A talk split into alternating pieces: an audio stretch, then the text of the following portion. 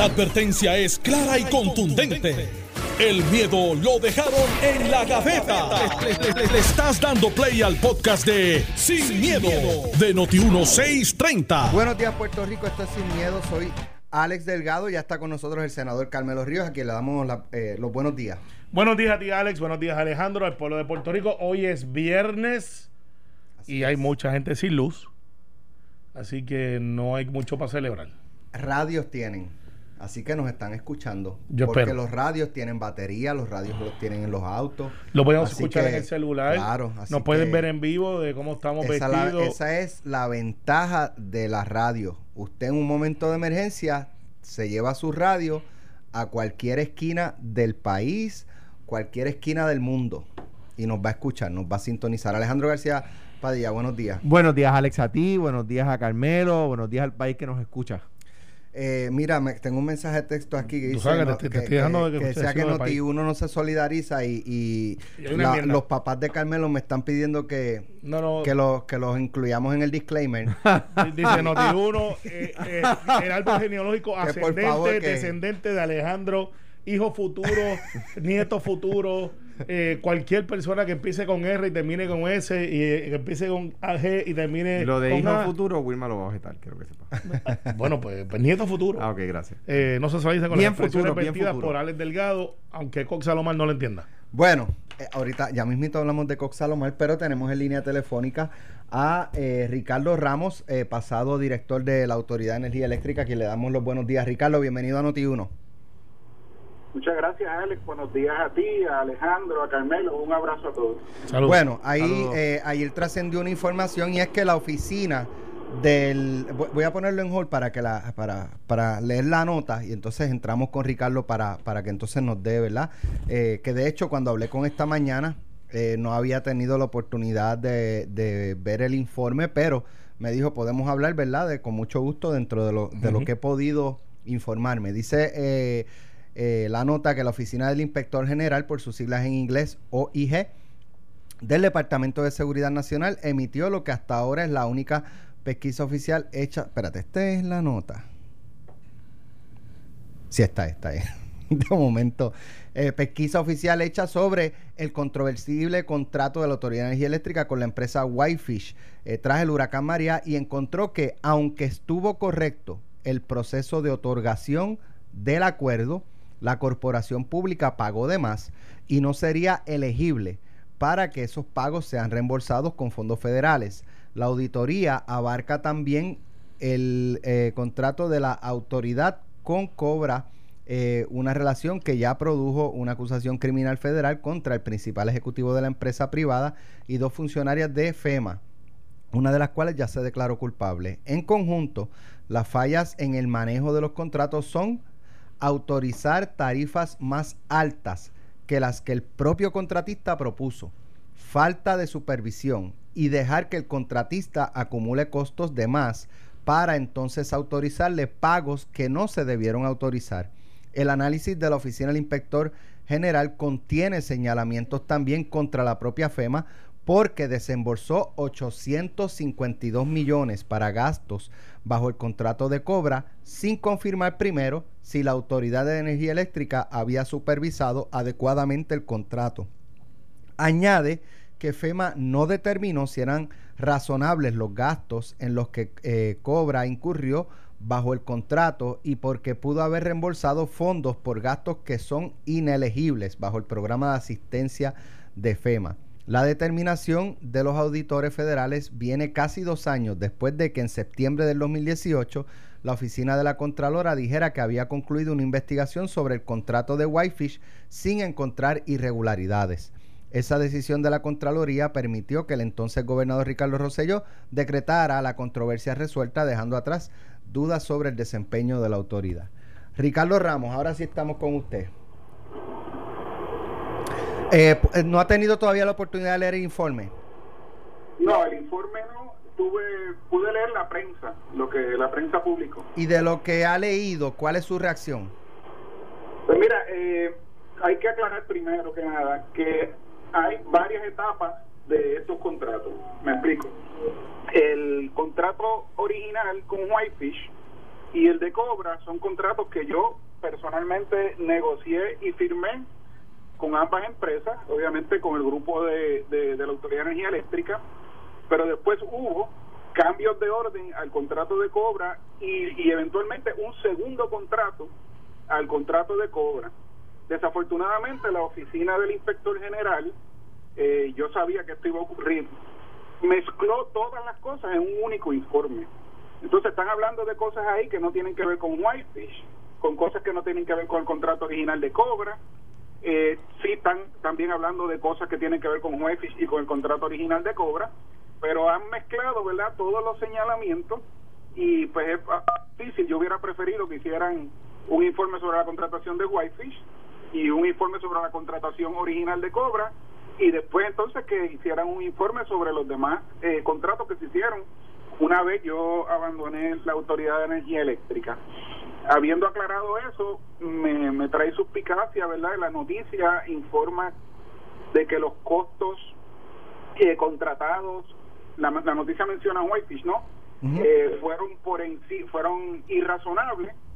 Sin embargo, eh, yo tengo aquí un artículo de Wall Street Journal de Andrew Scuria, eh, donde él cita un estudio que la propia oficina del inspector general le pidió a la compañía que se llama Rand Corporation, una compañía que el gobierno de Estados Unidos utiliza para muchos análisis y estadísticas, para que con, para que esa compañía determinara si los costos habían sido razonables o irrazonables y de esa compañía contratada por el mismo OIG, eh, Oficina de Inspector General, determinó que los costos eran razonables considerando ¿verdad? La, las circunstancias en el momento de la contratación, o sea, eh, que esto era una destrucción total.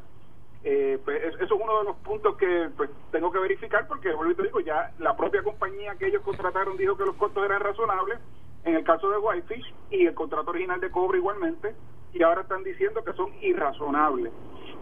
Eh, la noticia también menciona de que hubo un contrato original con un precio, con unos precios, y que después en la segunda versión de dicho contrato los precios fueron mayores.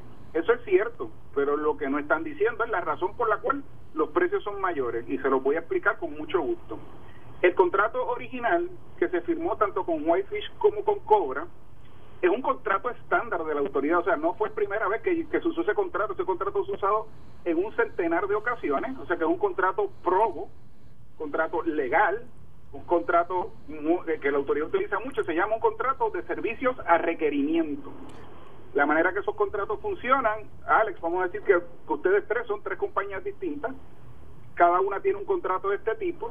Yo te digo, mira, Alex, la línea de tal de tal lugar a tal lugar eh, hay que arreglarla. Tú vas, la inspeccionas, me vienes para atrás bajo los bajo los precios que ya me cotizaste por hora y por y por equipo me dice, mira, Ricardo, yo estimo que eso va a salir en tanto y va a tomar tantos días. Los expertos de la autoridad evalúan si eso es caer ¿verdad? dentro de los parámetros de tiempo y dinero eh, correspondientes y dicen, pues dale, pues tú vas y la regla, me avisa, yo voy y la pruebo cuando terminaste, la pongo en servicio, y después que la puse en servicio, tú me facturas y 30 días después yo te pago. O sea que el, dinero del pueblo nunca estuvo en riesgo de que estuviera gastando dinero por trabajo que no se hubiera este, realizado. Pero lo importante es que el contrato original tenía una cláusula de pago para eh, cosas que tienen costo variable o cosas que en el momento son difíciles de determinar. Por ejemplo, ¿cuánto va a costar la comida? ¿Cuánto va a costar el combustible justo después del huracán? ¿Cuánto van a costar algunos materiales de primera necesidad?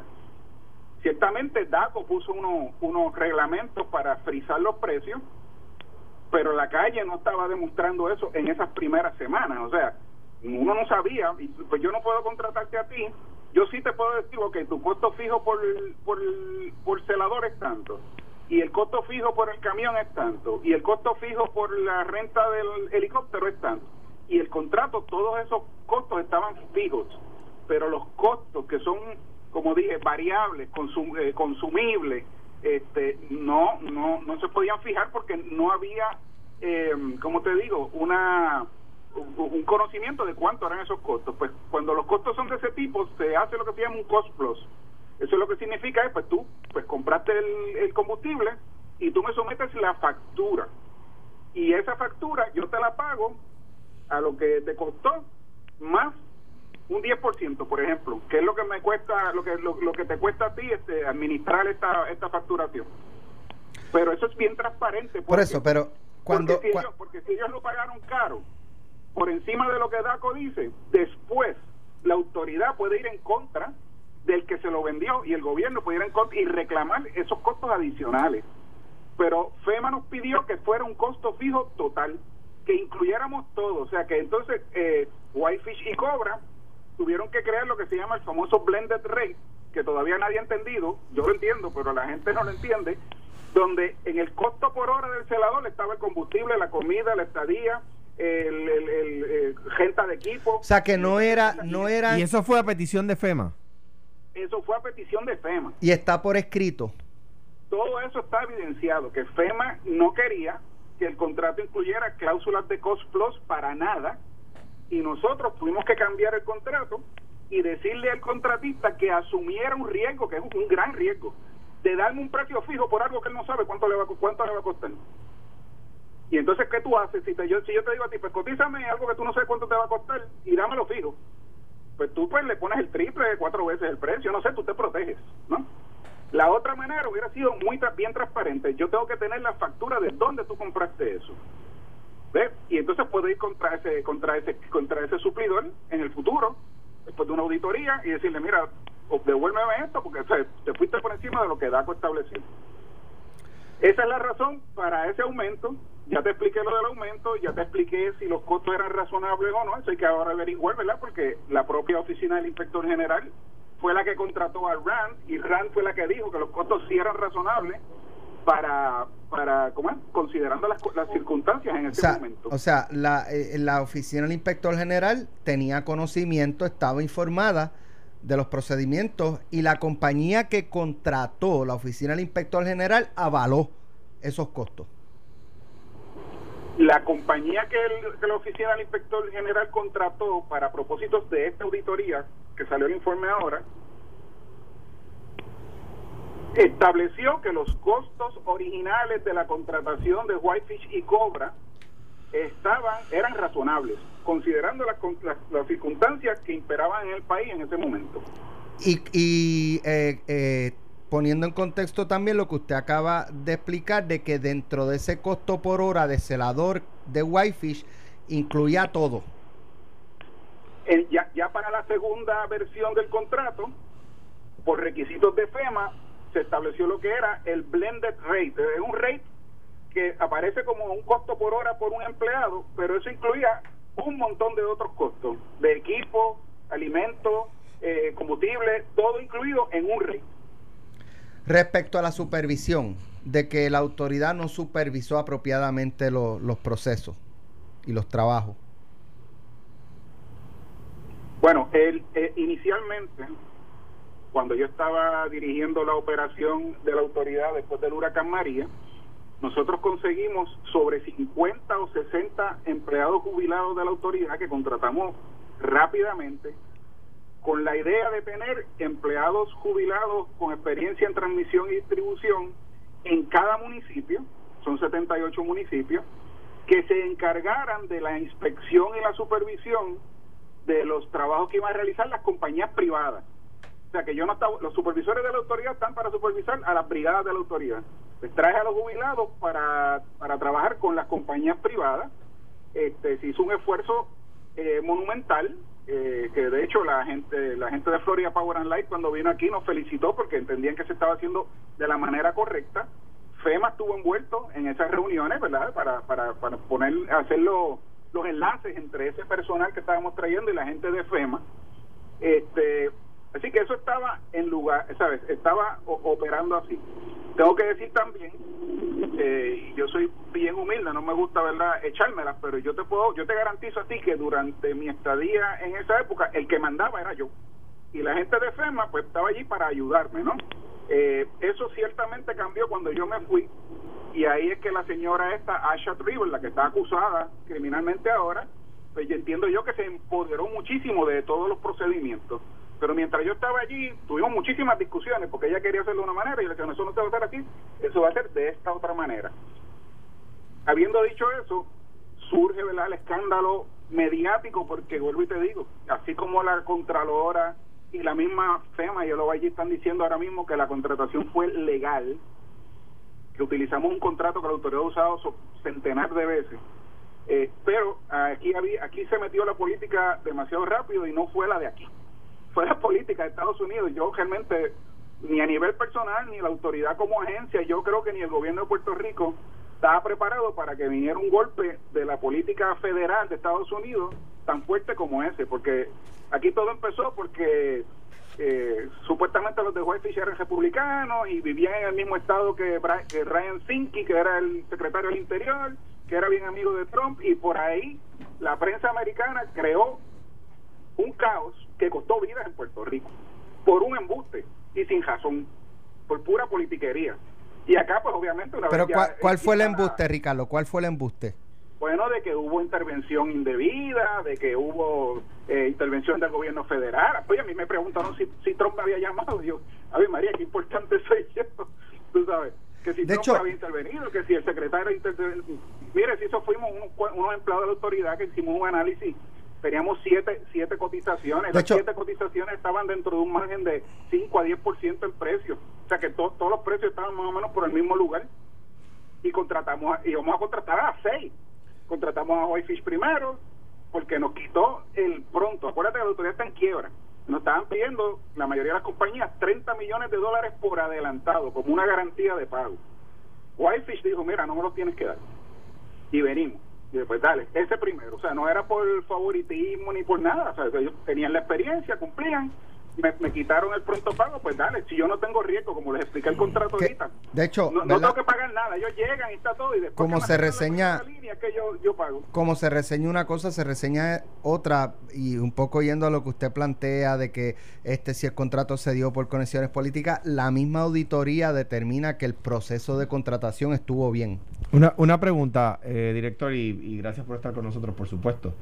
Eh, el, la, de las críticas principales, sobre todo en la prensa norteamericana y luego en la prensa puertorriqueña que se hizo a la contratación de Whitefish, es que se estaba contratando una empresa sin experiencia con cuya oficina local era una cabaña de madera en, en, en Wyoming, qué sé yo, en donde, que tenía Montana, Montana, que tenía solo dos, dos, dos empleados.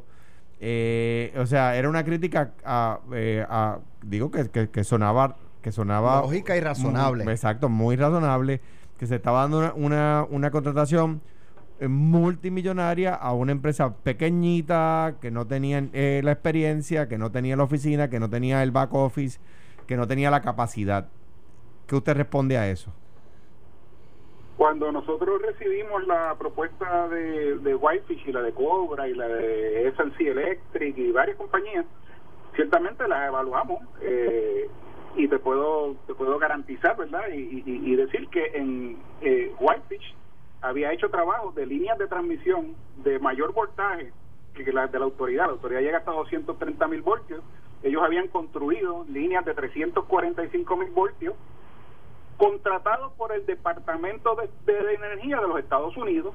Aparecían ahí cuatro cuatro proyectos grandes que los había contratado el Departamento de Energía de los Estados Unidos cosa que nos dio a nosotros una confianza mayor, porque si vamos a estar bregando o trabajando con fondos federales, el hecho de que Whitefish hubiera hecho varios proyectos el Departamento de Energía en líneas de transmisión en áreas montañosas a voltajes mayores que los de la autoridad, pues nos hacía sentir ¿verdad? con tranquilidad. Para yo comprender. Y respectivamente de eso, y respectivamente de eso, porque lo quiero explicar, ¿verdad? Claro. Como les dije, no me cobraron un pronto y yo no les pagaba hasta que terminaran una línea. Vamos a decir vamos a asumir de que no tenían la experiencia, lo cual sí tenían, y vienen a Puerto Rico y llegan con los equipos. Cuando me hacen la primera línea que no pasa las pruebas, yo le digo, mira, ¿sabes qué? El trabajo está mal hecho, no te, no te voy a pagar, vete. Y no hubiera gastado ni un centavo. O sea, que el riesgo era mínimo. Y ellos iban a contratar otras empresas, correcto. O sea, porque ellos tenían dos empleados.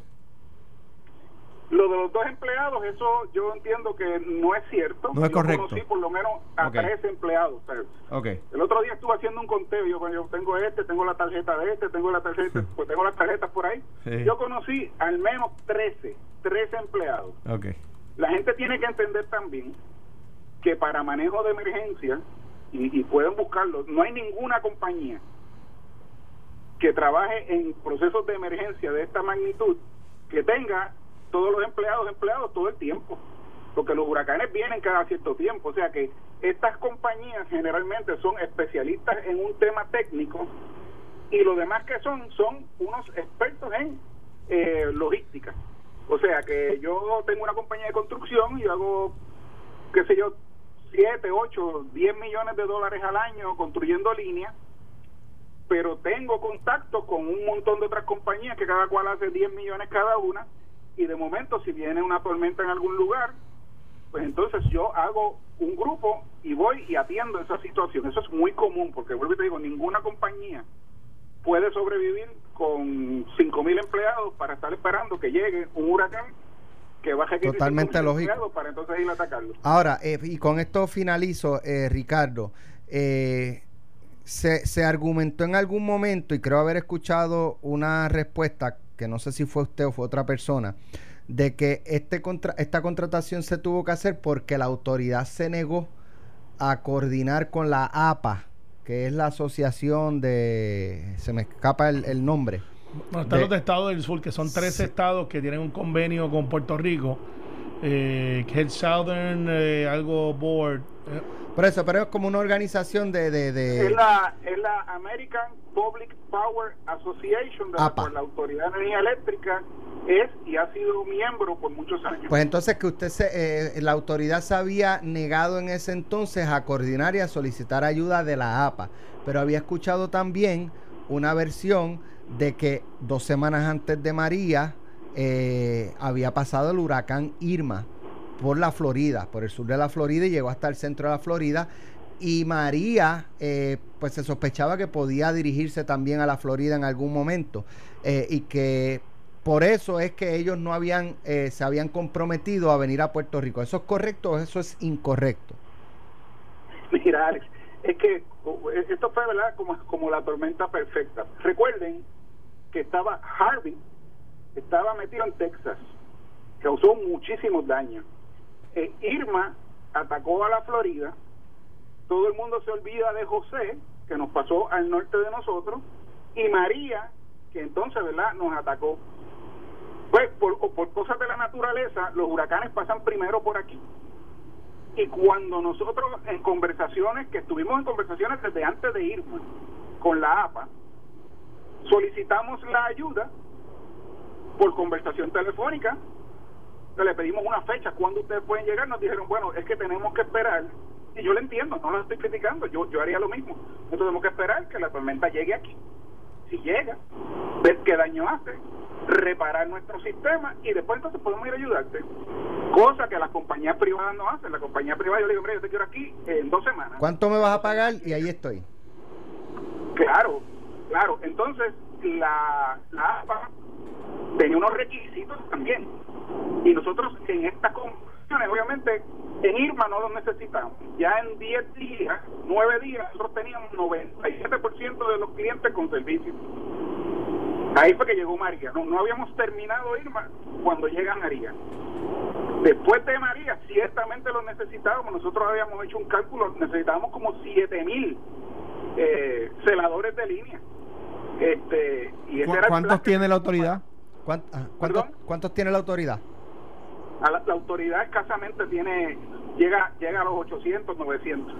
En el área de Guaynabo nada más ahora tienen dos en Guaynabo y cuatro, cinco para el área de San Juan Guaynabo.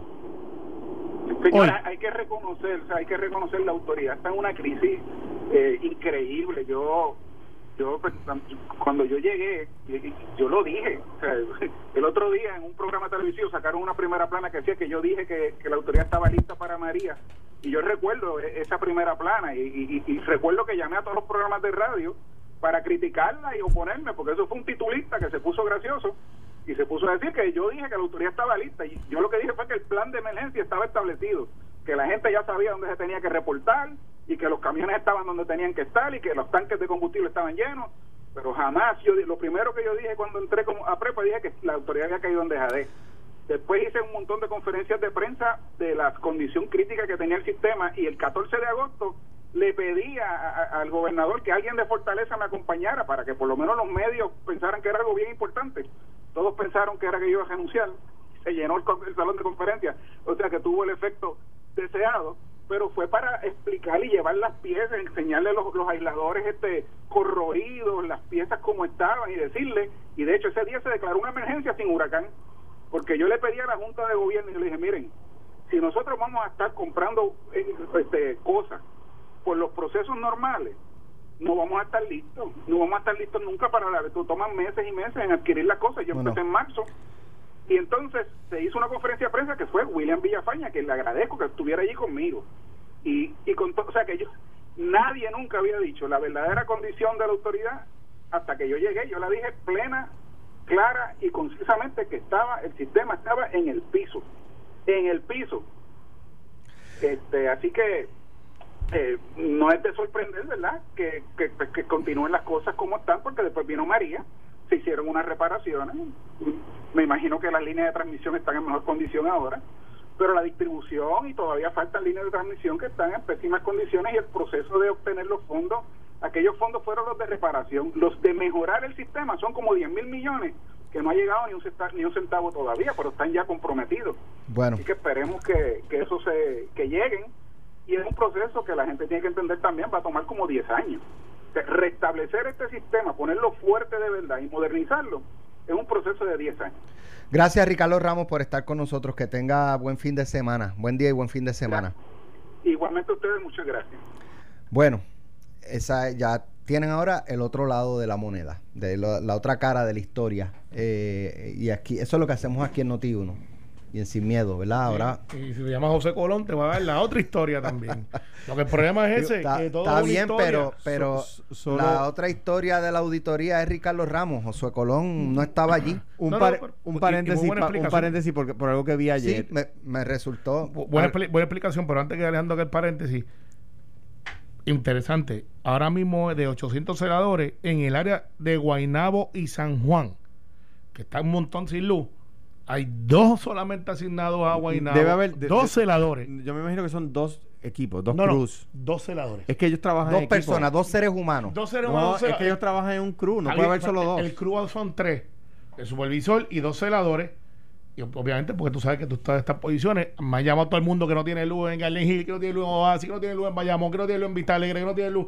Y están cogiendo todo lo que se llaman los breakers que están abiertos, que con eso lo suben y ya todo el mundo tiene luz en ese sector y después tienen que coger. Eso no es terrorismo. Y, después tienen que coger. No, no, es que me explicaron, pues yo llamé y dije, explícame qué es lo que está pasando. Son los machetes. Los, eh, los machetes. los suben, ahí tiene luz un montón de gente. Bueno, ahí va. El, ayer yo vi debajo del aguacero, uh, de los aguaceros, a los empleados de la autoridad trabajando con líneas eléctricas. Mi abrazo, mi, son, son héroes de este país y, a sus familias que, que, nos los prestan de una manera tan, y nuestras oraciones para que no les pase, nada. Y esos son, cuando se habla de Lautier, esos son empleados de Lautier que yo defiendo a capa y espada. Muy bien, estoy de acuerdo. De 28 que habían, quedan menos de 7 en el área de San Juan y Guaynabo. Vamos a, la pausa, pero, pero yo, yo voy a tirar y, esto lo dejo y salgo ¿Cuándo corriendo. no es Pascua en diciembre? salgo corriendo. ¿Cuándo no es Pascua en diciembre? el agricultor. Trump en contra de la estadidad y Obama a favor de la ah, estadidad. Estás escuchando el podcast de Sin, miedo, de Noti 1630.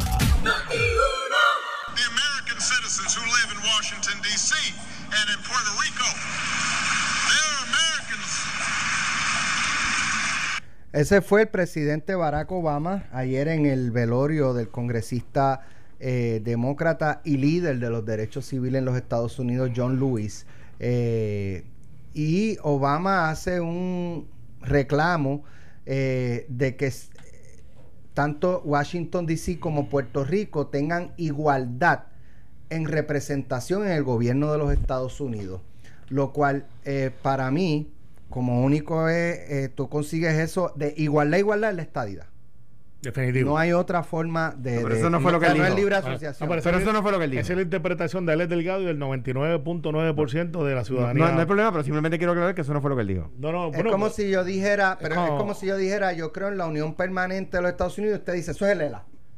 Y yo digo que no. Bueno, no, eso es el pero, con ellos es diferente. Pero, pero es, una cuestión de cómo no, pero, el que, el que no buen ejemplo. El que no le guste lo que dijo Obama lo va a ver, no, no digo eso, y el, que, el que le guste, que lo va a ver de otra forma. Pero qué buen ejemplo, el, el, el, Departamento de Justicia Federal, no en este caso de ahora, de hoy, pero en el Departamento de Justicia Federal y el Tribunal Supremo de Estados Unidos, ambos han dicho que el ELA y la estadidad, ambos garantizan la unión permanente. Déjenme establecer algo. ¿Qué se está discutiendo de Washington, D.C.? En Washington DC es algo atípico porque, porque no, es todo Washington DC. Déjame, espera, espera, espera, déjame, déjame más tiempo. La estadidad, la estadidad. Cerque. La estadidad. Estado, sí. Estado. Y él al mezclar Washington DC con Puerto Rico, pues estadidad. Es, es, que son hermanos, es la, exacto. Es la interpretación lógica. claro. Pero vamos a organizarlo, vamos a organizarlo. Porque esto tiene un asunto que hay que atenderlo eh, al grano sin titubeo y sin miedo. Ya mismo vamos con lo de Trump. sin, miedo, sin miedo. Obama, del departamento Obama ve y se zumba después de haber sido presidente, que es la crítica, dice, pero, pero cuando fuiste presidente no lo hiciste. O sea, tenía, la, tenía el Congreso Demócrata, tenía la mayoría, no tenía el republicano. Eh, no, eh, y, entonces, parte, parte y no hiciste algo por la estadidad, a pesar de que se radicaron proyectos y no, no pasaron del Congreso como debía pasar a la Casa Blanca. Bueno, pero ahora bien, pudiera, pudiera, pudiera ser como Tomás Rivera Chats, mm, que, que todo el mundo sabe que él está con Wanda Vázquez, pero no lo quiere decir directamente para no. cargar los topos. A lo mejor Obama dice, siendo presidente, si yo hago esa, esa, esa expresión, cargo los topos a favor de la No, porque Joe Biden, antes que Alejandro me le dé una convulsión, ha dicho él, él, y está grabado que él, que él favorece la estadidad. Ah, que el programa tiene un montón de cosas que están pasando ya adentro. Eso es otra cosa que le podemos discutir luego. Ahora bien, porque Obama hace esa expresión en el momento donde hay cinco canales, cinco cadenas, ABC, Fox, todo el mundo estaba transmitiendo el velorio y la exequia fúnebre de John Lewis, que a lo mejor algunos de la generación moderna se pueden reconocer con la película Selma. Eh, que es la más reciente, pero esto lleva más de 50 años dando eh, cruzando el puente, es un issue icónico de los derechos civiles. Eh, John Lewis fue discípulo de Martin Luther King, no porque dice él, es que está en las fotos. Correcto. ¿Sabe? Este es una persona. El puente.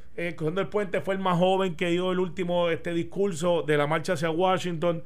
estamos hablando del de, el pic de los negros contra los blancos, la guerra civil de derechos civiles, abiertamente de segregación. Este señor estaba ahí ya el Congreso y llega allí y está 33 años en el Congreso. Edmund Petus, el, 40 años. Creo que es en Kansas. tuvo 40 veces arrestado, este, todas estas cosas. más, más, completo que él no vienen, no vienen en derechos civiles. Entonces Obama va y se zumba ese discurso que obviamente él está haciendo el, el closing, estuvo Bush, habló muy bien Bush.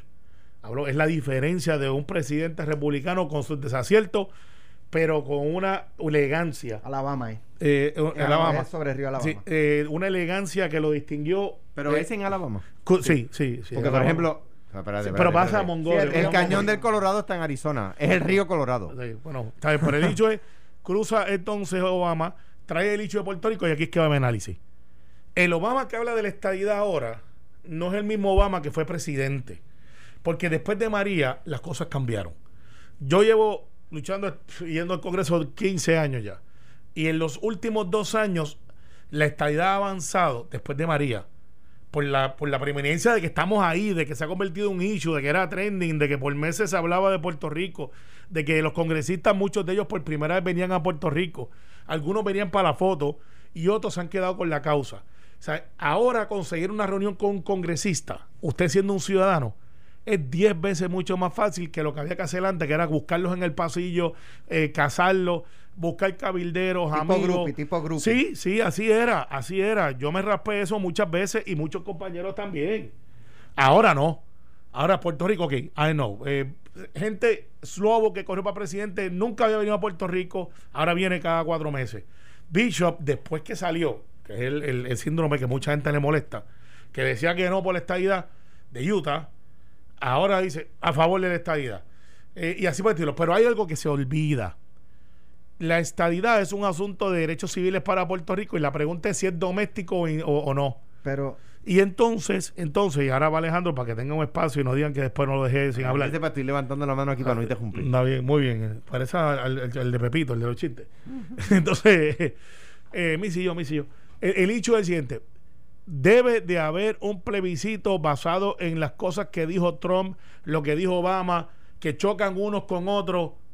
La contestación es que sí, porque Hawái lo hizo, lo hizo Alaska y entonces, si vamos a ver la Carta de Justicia, que ciertamente no es un aplauso al movimiento estadista, también tienes que ver el, informe del 2019 del Congreso, que es donde realmente está el territorio ahí, que dice, mire, la opción que está ahora en Puerto Rico no puede ser. Eso lo dice también escrito ahí. Lo dice. Te, lo voy a enviar al chat ahora para que lo publique. minutos. Eh, pues le voy a, dar 30 segundos Alejandro. Me toca, mira, mira, mira. En primer, en primer lugar, en primer lugar. Carmelo. Si, quieren, si quieren, podemos dejar la carta para el lunes. Si la quiere tocar la, toco brevemente. En cuanto a la carta, empezando por ahí. Se, los dije. Otra vez.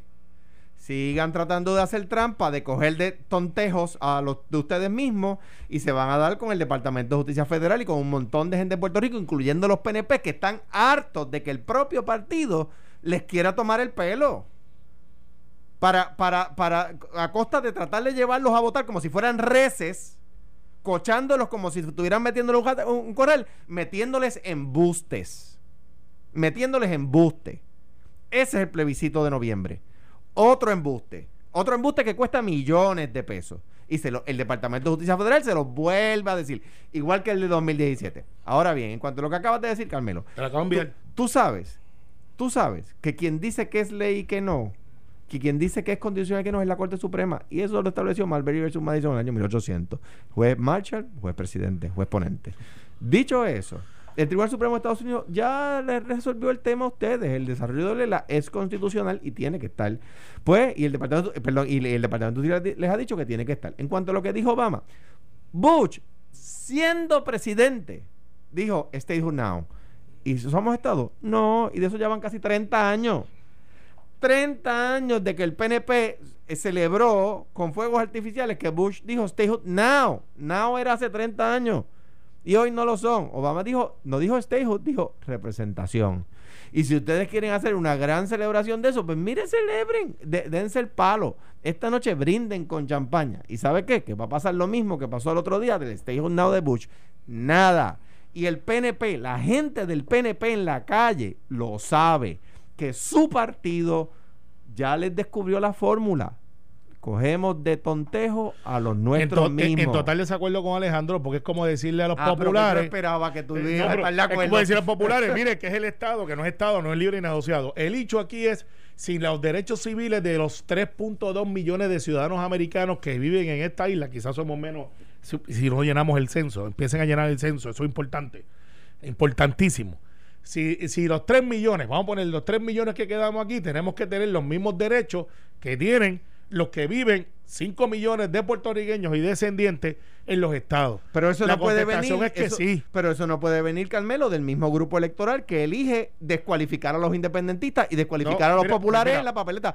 Ah, ustedes quieren los mismos derechos, menos para los gays, eh, menos para las mujeres, menos para los independentistas, menos para los establecimientos, porque no nos ponen en el plebiscito. No es correcto. ¿Sabes, ¿sabes qué? hay, una, hay una propuesta. Se los dije. Mira, está bien. Se los dije. Perfecto vamos a comprar esta teoría. Tú sabes lo que yo haría, Alex. Y obviamente no está en mis manos exclusivamente. Poner el en la papeleta. Ponemos.